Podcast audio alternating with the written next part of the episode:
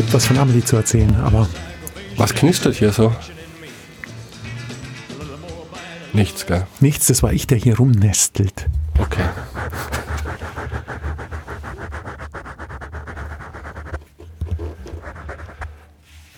Ja, was gibt's von Amelie zu erzählen? Nimmst du auf? Ich nehme jetzt auf, aber ich Okay. kann das ja alles rausschneiden. Ja, das kenne ich schon, das kann ich alles rausschneiden. ich habe dich auf, ich habe dich angefleht. Nix, schneid es raus, schneid es raus. Dieser Pegel ist abartig. Aber er schneidet es nicht raus, sondern er wirft mich dem Schicksal zum Fraß vor. Es ist Wahnsinn. Meine Tochter muss operiert werden. Wieso? Ja, weil sie sich ein Bein gebrochen hat, also s- am, K- am Knöchel. Sie ist äh, natürlich beim Skateboardfahren von der Mini-Ramp gestürzt Scheiße. und humpelt seitdem. Und jetzt äh, war sie noch mal im Krankenhaus. Nein, es ist nicht nur ein Bänderriss. Es muss operiert werden. Es ist Wahnsinn, Wahnsinn. Ich habe immer gedacht, ich gucke mir so meine Töchter an und denke mir, super, es hat alles geklappt. Sie haben sowohl das Aussehen als auch die Intelligenz von der Mutter geerbt. Dann ist alles gut Und hin gegangen. und wieder, also es passt alles. Und hin und wieder splitzt dann so hervor, dass sie auch von mir was mitbekommen haben, nämlich eine grenzenlose Selbstüberschätzung. Und das wird jetzt mal wieder gespiegelt. Es ist Wahnsinn. Hey. Sie kann sich kaum halten auf diesem Ding, aber muss auf eine Mini-Ramp fahren. Ich, also, ah, Mix, ich fasse es nicht. Aber du hast es vorweggenommen. Ich fasse es Von nicht. wem hat sie es wohl? Und dann ist hier alles verstellt. Kaum ist man ein paar Tage nicht da. Ich weiß nicht, diese Ausschläge hier sind ja Wahnsinn. Ist der Pegel zu hoch. Aber ich kann mich jetzt endlich mal richtig hören am Kopfhörer. Ich finde es gut so. Wenn ich etwas lauter bin als du, ist finde ich gut. Ja, bist du lauter jetzt als ich? Das ist nicht gut. Nee, ich, nein, bin ich nicht. Ah, Okay. Gut, hast du Vorsätze fürs neue? Haben wir uns schon über das neue Jahr unterhalten? Hallo Chris, ja, ja, du hast nur arg gejammert, dass du sehr mitgenommen warst. Oh, das war schlimm, letzte Sendung. Mein Gott. Ich habe das aber auch nicht richtig realisiert, dass jetzt tatsächlich ein neues Jahr ist. Und ich bin heilfroh, dass es jetzt vorbei ist. Was? Das Jahr? Nein, nein, diese Übergangsphase, Weihnachten, Neujahr, das ist dann doch immer alles ein bisschen schleppend, finde ich. Ah, nein, ich liebe diese Zeit. Ich komme schön. nicht mehr in die Gänge hinterher. Das habe ich bis jetzt noch nicht versucht, aber ähm, wir können ja in der Show drüber reden. Wie komme ich in die Gänge nach Weihnachten? Ja, durch deine Neujahrsvorsätze. Du hast Neujahrsvorsätze. Na, du hast mich dazu genötigt, welche zu haben, aber deswegen musst du jetzt zuerst. Du hast gesagt, du fändest es schön, Vorsätze zu haben. Ja, ähm, finde ich auch. Aber sagen wir mal so, meine Vorsätze sind weniger ähm, Langstreckenvorsätze, sondern eher Sprints. Ähm, Langstreckenvorsätze an Neujahr zu machen, selbst wenn man die Power hat, sowas durchzuziehen, ist es zu klischeebehaftet. Also Das mehr stimmt. Sport, weniger Alkohol, weniger Sport, mehr Alkohol, was auch immer es sein möchte. Wenn man sich sowas vornehmen möchte, also eine langfristige Transformation in irgendeine andere Richtung, dann darf man es nicht an Neujahr machen. Oder man darf es niemand erzählen. Und ich habe das auch nicht gemacht, weil ich eigentlich finde, dass alles so weiterlaufen kann, wie es soll, auf, äh, in der ganz globalen, also mich betreffenden Beziehung. Aber ich habe sehr konkrete Punkte mir diesmal, also ich habe mir wirklich lange Zeit genommen, um mir einen großen, aufgerollten Kalender auszurollen, wie man sie ja so geschenkt bekommt von Partnern, und habe mir das Jahr angeschaut und habe versucht, in einem Braindump alles rauszuholen, was in diesem Jahr für mich schön wäre. Und das sind alles nur sozusagen Business Cases, also Dinge, wo ich mit meinem Projekt auf drei, mit meinem Buch, mit meiner Firma weiterkommen möchte.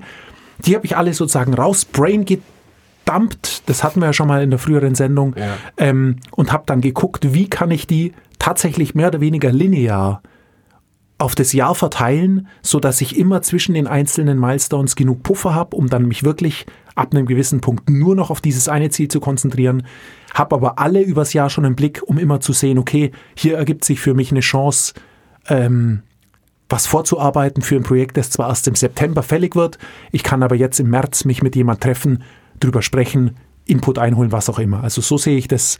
Es sind sieben oder acht Punkte, also verhältnismäßig viel ähm, verteilt auf das Jahr. Ähm, und da habe ich jetzt große Hoffnung. Und es ist nämlich viel auch tatsächlich Fleißarbeit. Also, ja, ähm, das ist die alte Regel, 10% Inspiration, 90% Transpiration.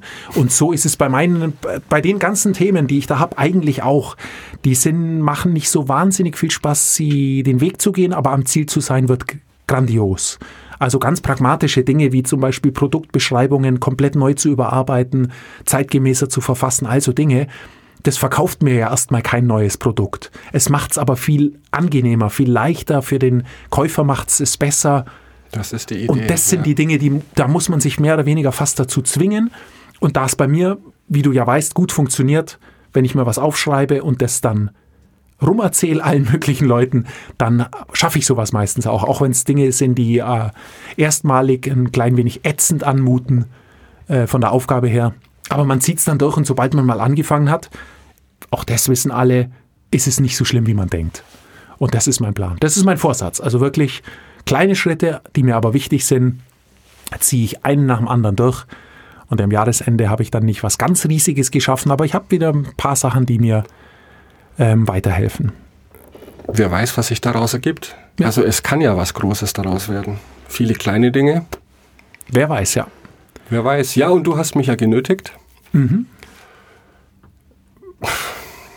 Weil ich wollte das ja auch nicht öffentlich machen. Aber du hast mich dann inspiriert, nachdem wir letzte Woche über Jay Shetty gesprochen haben. Und dein Hack in Anführungszeichen ja der war, du gehst für bestimmte Dinge lohnt es sich, sich einen Coach zu holen. Habe ich mir gedacht, okay, es gibt viele Dinge, die mir schon lange, teilweise viele Jahre im Kopf rumschwirren und durch die ich mich immer so durchwurschtle. Und für dieses Jahr habe ich mir vorgenommen, bestimmte Dinge zu lernen. Also dieses Jahr steht quasi bei mir unter dem Motto ähm, neue Dinge lernen. Und wir haben kurz vor der Show drüber gesprochen. Hier steht unendlich viel Equipment, wo alles blinkt, mal grün, mal rot. Ähm, Kompressoren, Audio, Plugins, was weiß der Teufel ich. Und ich möchte das jetzt mal in den Griff bekommen. Ähm, ich habe jetzt im Januar begonnen, und da treffe ich bei dir wahrscheinlich auf offene Ohren, weil das ist ja unter anderem dein Background, ein bisschen mehr zu verstehen, wie Sound funktioniert und wie man gut klingenden Sound auf Band, ich nenne das jetzt einfach mal auch auf Band bringt. Was ist ein Kompressor? Wozu ist er da? Wie kann man den einstellen? Was macht ein Equalizer? Ähm, das sind alles Dinge, mit denen wir auch jetzt hier bei dieser Show zu tun haben, die ich aber nicht wirklich verstanden habe. Wir hatten hier einen Freund hier, der uns das alles eingestellt hat. Der ist dann kopfschüttelnd wieder gegangen. Und dann haben wir versucht, es besser zu machen. Richtig, nachdem er, glaube ich, zwei Stunden lang hier den perfekten Pegel justiert hat, war das Erste, was wir gemacht haben. Naja, ich habe mich lauter gemacht, weil ich nicht mehr zu hören war. Ja, aber wenn, das habe ich auch gelernt. Also da ist Lernen wahrscheinlich ein zu großes Wort. Wenn man einen Knopf nach links dreht, muss man meistens woanders einen nach rechts drehen. Und da wir hier 30 Knöpfe haben, haben wir alle nach rechts. Ja, Das erschüttert mich. Ich hätte gehofft, du sagst jetzt, deshalb kaufe ich noch ein Gerät, wo noch blaue Leuchtdioden dran sind oder orangefarbene. Jetzt warte mal, bis ich meine Oh ersten Gott. Kurse gemacht habe. Also ich habe mir da jetzt auch einen Kurs gekauft. Äh, Online-Videokurs. Ähm, das wird jetzt für Januar, Februar mal gucken, wie clever ich da bin, vorankomme.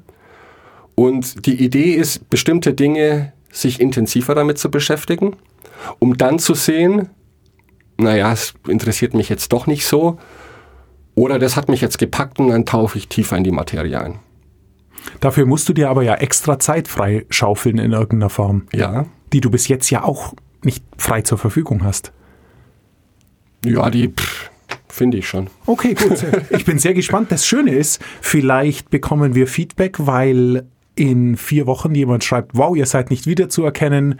Es ist gar nicht mehr so nuschelig, es ist nicht mehr so dialektal und, Naja, und es klingt jetzt auch besser. Chris, das bleibt auch in diesem Jahr gleich. Garbage in, Garbage out. Da können wir nichts machen. Naja, klar, wenn die Soundqualität jetzt von Sendung zu Sendung besser wird, ist es mein Verdienst.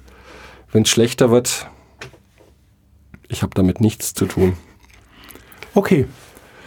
Hast also, du sonst noch ein Ziel? Also das Lernziel ist natürlich super, keine Frage. Lernen, und da gehören auch Dinge dazu, wie du weißt, ich spiele seit vielen, vielen Jahren, Jahrzehnten mittlerweile schon Schlagzeug, habe es aber nie wirklich gelernt. Wie mit allem, was ich im Leben mache, selber beibringen und durchwurschteln. Aber irgendwann kommt man an eine Grenze und auch damit möchte ich mich jetzt intensiver beschäftigen. Oder zumindest mal versuchen, ob ich durch Fleiß und stupides Üben, was jetzt auch nicht eine Stärke von mir ist, vielleicht auf ein nächstes Level kommen kann. Oder um zu sehen, nein, es ist mir doch nicht so viel wert, da jetzt noch weitere Zeit zu investieren. Das sind jetzt zwei Beispiele, die ich so am Quartal 1 angehen möchte. Okay. Halt mich auf dem Laufenden, ich bin sehr gespannt. Ich spiele dir dann hier was vor. Boom, oh Chuck, ja. Boom, Chuck. Also das geht schon ganz gut. Johnny Cash läuft. Und wir haben ja auch viele Dinge zu tun oder viele Vorhaben gemeinsam dieses Jahr. Und deswegen habe ich mir ja das Buch für diese Sendung rausgesucht. Jetzt wollte ich schon sagen, Do the Work. Das klingt nur so ähnlich. Rework. Und wir du haben, durftest das ja nicht lesen. Genau, wir haben ja das Konzept ein klein wenig geändert. Ich durfte es nicht lesen. Ich habe es nicht gelesen. Ich habe es nicht ganz geschafft. Es tut mir leid, es geht einfach nicht. Du hast es nicht geschafft, es nicht zu lesen. Naja, so kann man es nicht sagen, aber ich habe es nicht geschafft, gar nichts damit zu tun. Ich war natürlich bei Amazon, habe mir die Außenhülle angeguckt und habe mir das Inhaltsverzeichnis angeguckt. Super, oder? Also, mir rollen sich die Nägel auf. Ich bin wirklich gespannt, was kommt, Mix. Ich bin sehr gespannt. Ich bin ja heute, du wirst jetzt dann zu einem Monolog ansetzen.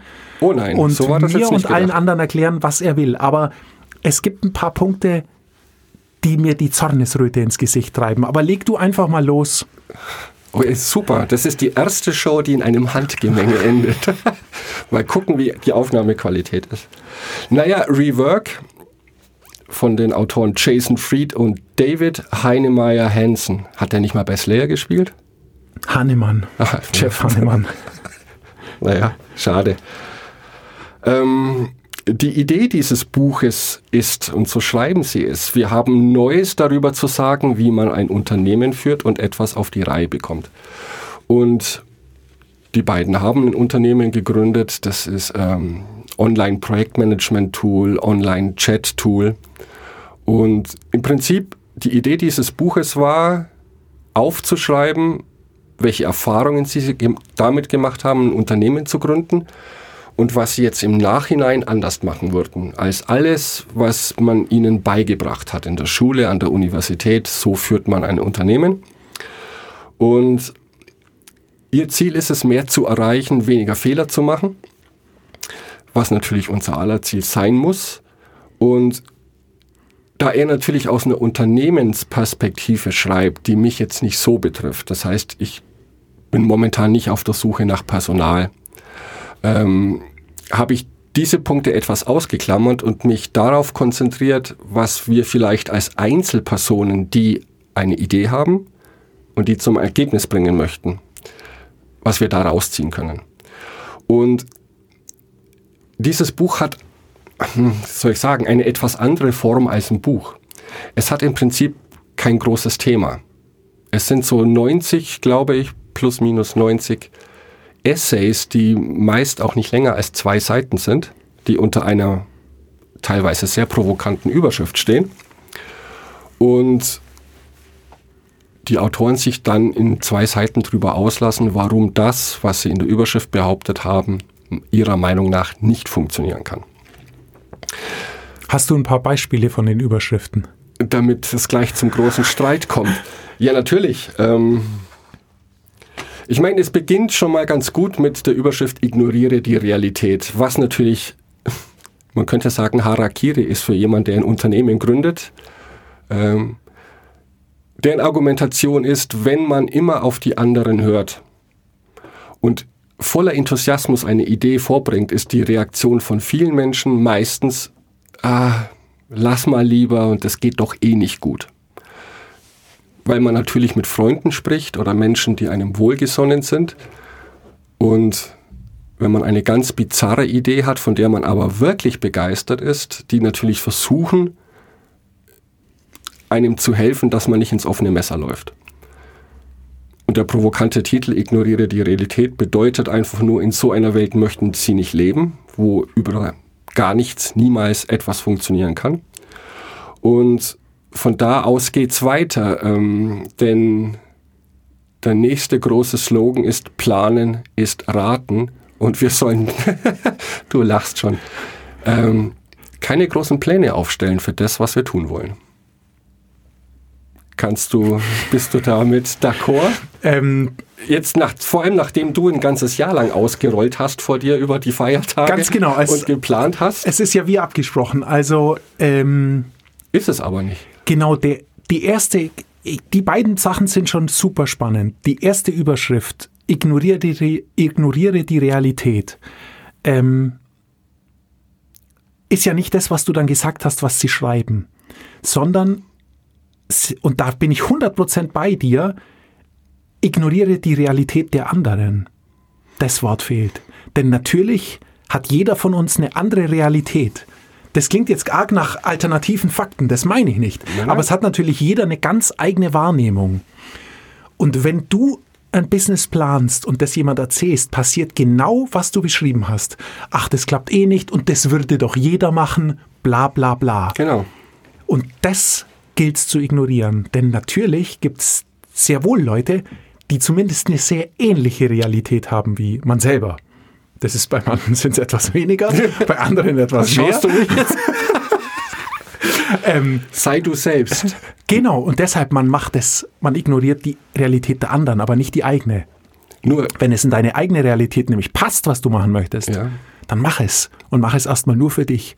Und dann wird es andere geben, die entweder deine Sichtweise und die Realität, wie du sie wahrnimmst, mögen und dabei sind oder nicht. Und dann finde ich es super. Nur mit dieser Überschrift ignoriere die Realität der anderen kann man keine Bücher verkaufen. Ja. Und ich das kann man auch nicht mit Planen ist was? Raten. Planen ist raten. Denn das können nur Wahrsager. Und die Idee ist, wenn man genauer nachliest, da bin ich schon bei denen. Ähm, du hast jetzt ein Jahr lang geplant oder dieses Jahr vor dir ausgerollt und gesagt, im Februar möchte ich das machen, im März das. Ähm, du weißt natürlich nicht, was im Februar und März passiert. Klar. Nur die Idee von Planen ist Raten bedeutet, ähm, wir sollen uns keine zu großen Gedanken machen, was ist in einem Jahr, was ist in zwei Jahren oder in drei Jahren, denn das nimmt uns vielleicht den Schwung. Sondern zu sagen, Sie sagen es sogar ganz konkret, plane nicht ein Jahr, sondern plane eine Woche. Und ich glaube, das funktioniert ganz gut mit der Einschränkung, du brauchst aber ein großes Endziel. Und Planen ist Raten bezieht sich nur darauf, wir haben keinen Einfluss auf das, was andere Menschen an uns herantragen, was passieren kann dieses Jahr. Und es könnte passieren, dass wir uns aus der Spur bringen lassen, wenn wir jetzt langfristige Pläne von drei Jahren haben, dann passiert nächste Woche, nächsten Monat, passiert irgendetwas, das uns ein bisschen von der Spur abbringt. Und in dem Buch geht es darum, dass dann die Gefahr besteht, dass wir keinen Plan haben, in Anführungszeichen, sondern zu sagen, das ist auf drei Jahre ausgelegt. Ähm, plane das Ganze viel kürzer auf eine Woche. Das kannst du realisieren, da hast du den Überblick und lass dich nicht aus der Bahn werfen. Ja, aber ich sehe es trotzdem ganz anders. Also ähm, das fängt schon mal von bei einem ganz grundsätzlichen Thema an. Ich meine, wir reden jetzt fast jede Sendung übers Planen im Endeffekt. Es ist äh, immer ein großer Teil von unserer oder auch von der Überzeugung der Autoren, deren Bücher wir lesen. Ähm, und ich schließe mich dem einfach erfahrungsgemäß zu 100 Prozent an. Allein der Prozess der Planung ist schon ein elementarer Bestandteil für das Gelingen des Projektes. Und das bezieht einfach jeden Schritt mit ein. Je detaillierter ich meinen Plan mache und den verschriftliche, was ja wir wissen, dass der Deal ist beim Planen, desto mehr Ideen kommen mir für das Projekt in der Phase der Planung. Das ist nämlich ein ganz wichtiger Auseinandersetzungsprozess, den man führt mit dem Projekt, die Verschriftlichung und das Planen. Und ähm, dabei setze ich mir eben genau wie ich es jetzt vorhab, setze ich mir Milestones und natürlich und verzeih mir das schlimme Klischee, wir können die Zukunft nicht vorhersagen, aber wir können versuchen, sie zu gestalten. Und genau dafür brauche ich einen Plan. Denn selbst wenn ich mal aus der Spur komme, weil sich zum Beispiel jemand in meinem näheren Umfeld was bricht und ich da jetzt erstmal in der Fürsorgepflicht bin eine Weile und vieles dann nicht klappt, ist es für mich super hilfreich, nach dieser Zeit zu wissen, wo war ich gestanden in meinem Projekt? Wie kann ich das aufholen? Wo muss ich hinkommen? Wann muss ich an welchem Punkt sein? Und genau dafür sind, genau für das Unvorhersehbare, was die Autoren in deinem äh, Buch sozusagen als Grund nennen, nicht planen zu können. Genau das Unvorhersehbare ist ja ein absolut zwingender Grund für den Plan. Dass ich eben dann gerade in einer ungewissen Situation oder in einer Situation, in der ich aus der Spur komme, weiß, wo ich sein müsste, um den Weg dorthin wieder zu finden. Weil wenn ich dann planlos dastehe, nach zwei Wochen nichts anderes tun als Kinder hin und her bedütteln, dann ist es eher schlecht. Und dann hab, tue ich mich wahrscheinlich nach einer Pause auch eher schwer, wieder ins Thema reinzukommen. Definitiv. Also mal ganz übertrieben gesagt. Aber jetzt ähm, deshalb die, die Mindmapping zum Beispiel funktioniert ja nicht so gut, weil man so toll kreisförmig irgendwas anordnet, sondern es geht nur darum, dass man einer banalen Grundidee einen schmissigen Namen gibt. Und das ist eben Mindmapping. Worum es nur geht, ist, dass man die Dinge verschriftlicht und sich am Schluss vielleicht mit einem Blick im Idealfall, wie es tatsächlich mein großer Kalender ja auch darstellt, sich das Ergebnis anschauen kann und dann abwägen kann, ist es realistisch, so viel Selbsteinschätzung müsste man haben, klar, man plant immer zu viel, das sei mal dahingestellt, aber planen motiviert ja auch. Und ähm, so kann ich mir einen Überblick verschaffen über das ganze Projekt. Also da muss ich sagen, bin ich so überhaupt nicht bei denen. Ich auch nicht. Gut, das freut mich sehr, Nein, weil schon allein der nicht. Planungsprozess macht ja so viel Spaß und baut einen so auf und motiviert einen so, wenn du einen, wenn du ein großes Ziel hast und planst dir dann die Schritte dorthin und stellst dir das, verinnerlichst dir das. Wie wird sich's anfühlen, wenn ich das geschafft habe? Ah, da habe ich ein Tal zu durchschreiten, das ziehe ich durch, dann ist das, das, das. Es wird, darauf würde ich nie verzichten wollen. Lustigerweise ist das einer ihrer Argumente zu sagen, planen ist raten. Wohl, weil manche Menschen einfach zu viel planen und allein das Planen, das Aufschreiben, das Aufschreiben von To-Do-Listen gibt einem schon das Gefühl, etwas geleistet zu haben. Und das könnte die Gefahr sein. Aber im Prinzip bin ich bei dir. Ähm, es ist auch weit hergeholt. Klar, man kann. Ohne Planen würden wir beide heute nicht hier sitzen. Ganz genau, ja. ganz genau. Und ohne To-Do-Listen auch nicht. Und klar, eine To-Do-Liste, da kann man auch eine Stunde dran rumdatteln. Aber im allerschlimmsten Fall, wenn es einem Spaß macht, dann lass, dann macht man halt eine Stunde an der To-Do-Liste. Hauptsache, man hat im Tag noch ein paar Stunden, wo man sie abarbeitet.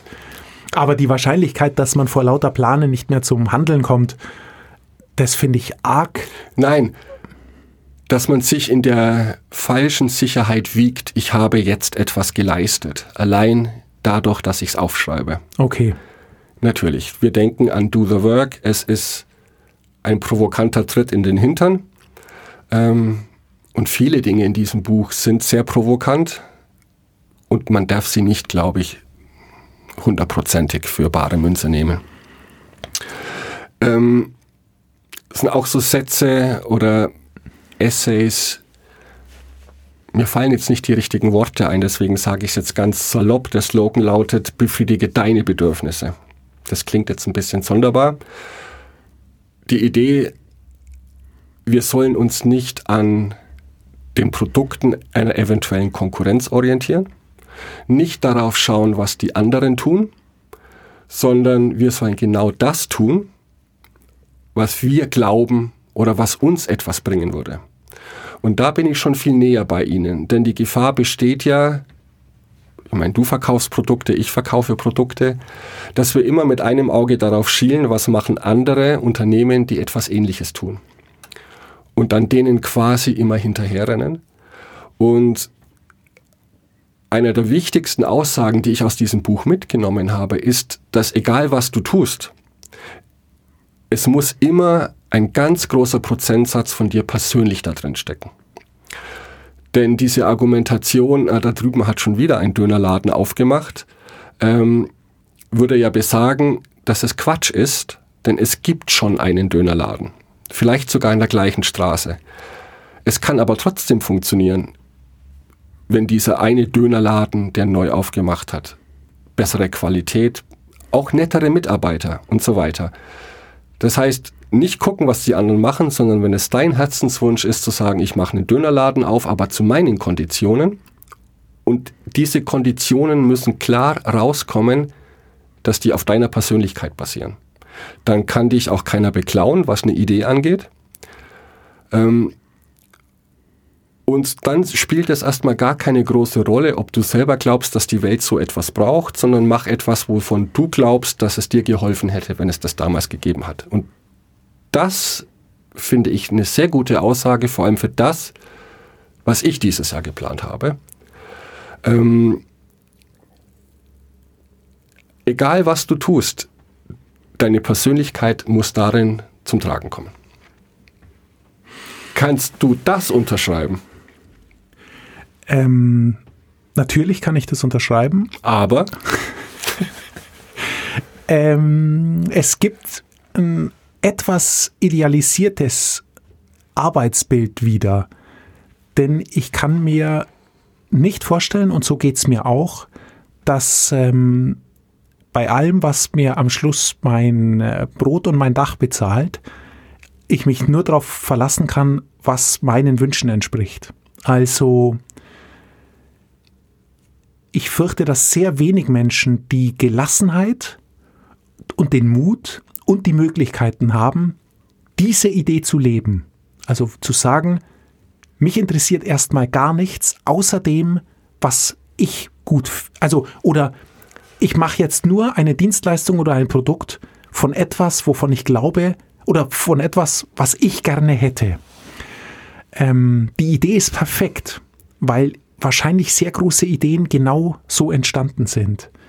Aber es setzt zum einen schon mal voraus, dass wir alle selbstständig sind, dass wir alle über Ressourcen verfügen, sowas durchzuhalten, und zwar wahrscheinlich nicht nur ein halbes Jahr, je nachdem, was, um was es sich für eine Idee handelt. Also es ist schon sehr, sehr, sehr schwierig. Man, mir ist es doch in dem Fall tatsächlich lieber, sich auf einen Kompromiss einzulassen und sich mal die Gesamtsituation anzuschauen und dann zu schauen, das ist meine Situation, das ist rechts und links sind das meine Grenzen. Wo innerhalb meiner Grenzen kann ich eine Leidenschaft für das entwickeln, was ich tue und dann mich ein klein wenig dahin bewegen, mein Leben, mein Produkt, alles ein klein wenig mehr in den Bereich meiner Leidenschaft, dass ich dann alles, was ich für andere tue, mit der gleichen Begeisterung tun würde, als würde ich es für mich tun.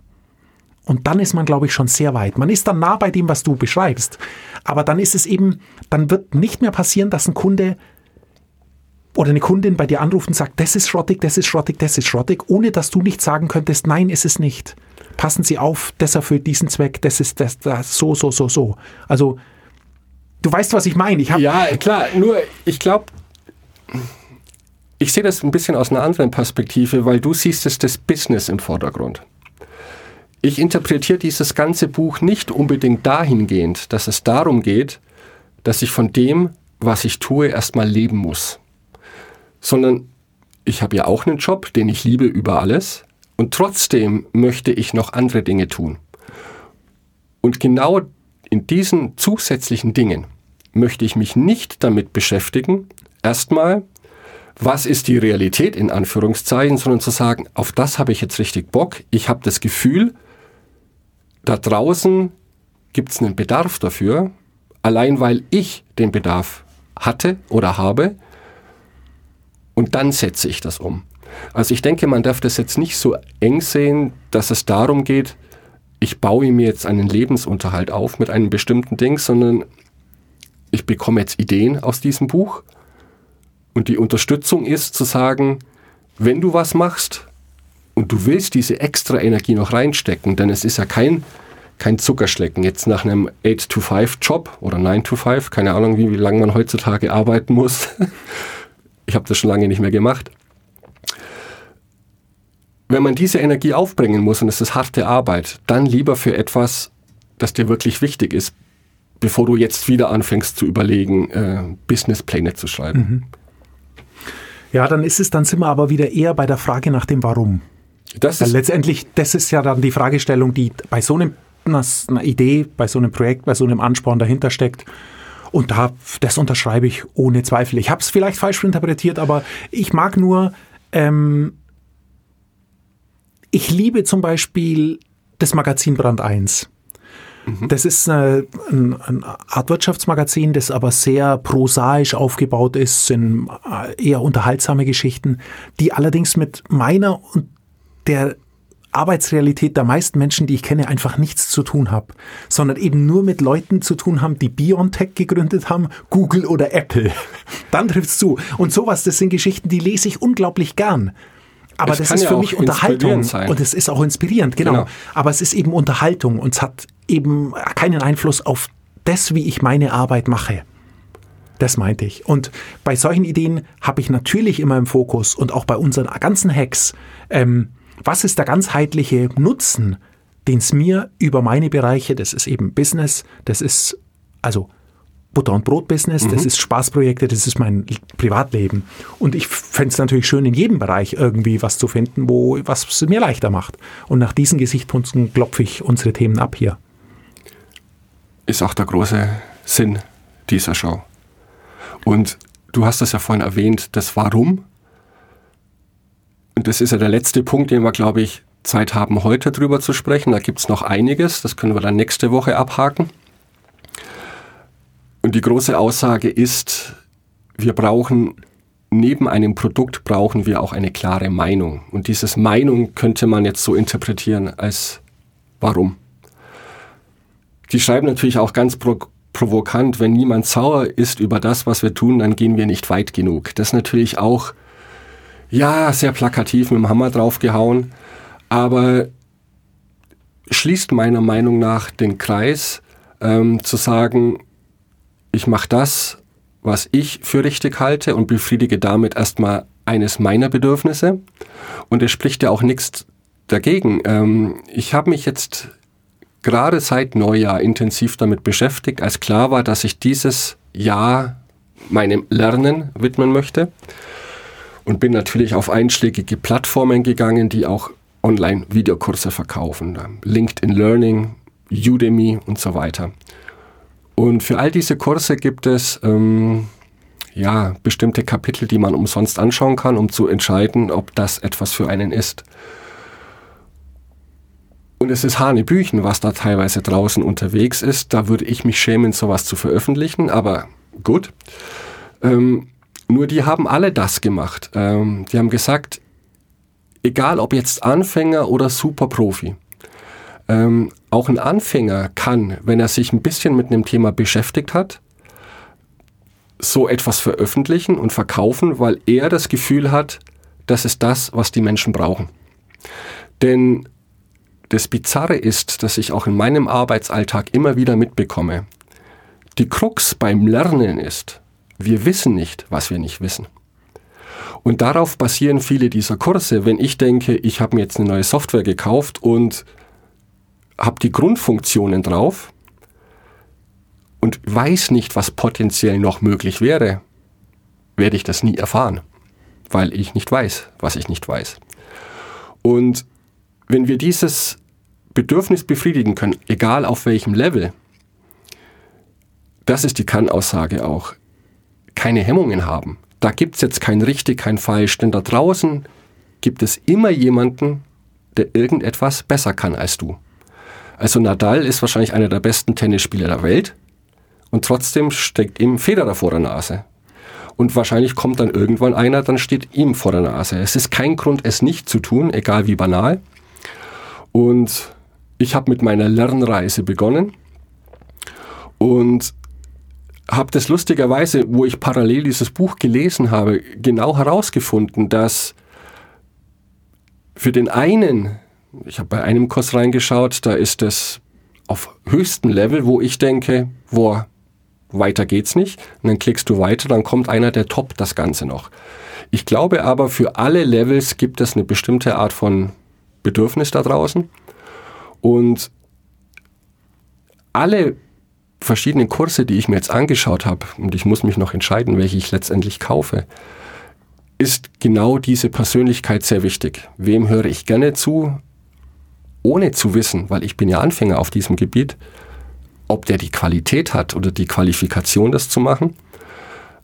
Aber wenn ich ein bestimmtes persönliches Flair daraus höre, bin ich dann schon eher begeistert und geneigt, dem erstmal zu glauben und kann ja von dieser Position aus dann meine Reise weiterführen, wenn es mich noch weiterhin interessiert. Und wir werden es ja hören können an der Tonqualität. Also wir werden es ja sofort, es wird ja sofort ein Feedback ich geben, ja noch sozusagen. Nicht begonnen. Es ist grandios. Sehr schön. Wir müssen bei dir ein bisschen am Equalizer arbeiten. Nein, ich habe ja noch nicht begonnen. Und wir haben schon wieder eine halbe Stunde verquatscht. Und das Buch bietet noch so viel mehr. Und du kommst noch eine Woche durch. Ohne dass ich äh, was lesen muss. Ich habe einen schönen Vorschlag, den sage ich dir nächste Woche. Bitte. Ähm, ja, es gibt noch durchaus ein paar Überschriften, auf die ich sehr gespannt bin, was dahinter steckt. Deshalb freue ich mich sehr auf die nächste Sendung. Da kommen noch Hämmer, ähm, die ich nicht glauben konnte, als ich sie gelesen habe. So Hanebüchen äh, schreien sie einen an. Aber wir werden sehen. Ich freue mich vor allem nächste Woche über, auf das Kapitel, warum es sich lohnt aufzuhören. das ist auch sehr provokant. Manchmal ist es besser aufzuhören und das stimmt natürlich. Wann reite ich ein totes Pferd weiter?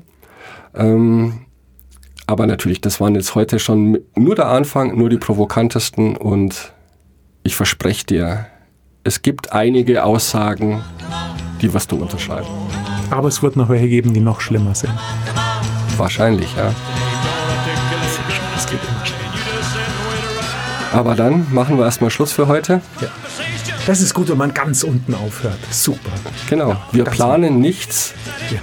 Wenn wir uns jetzt treffen, ist das purer Zufall. Genau. Denn wir wissen, dass nächste Woche ist. Chris, mach's gut. Danke für das Gespräch. Nix, danke. Bis dann. Bis dann.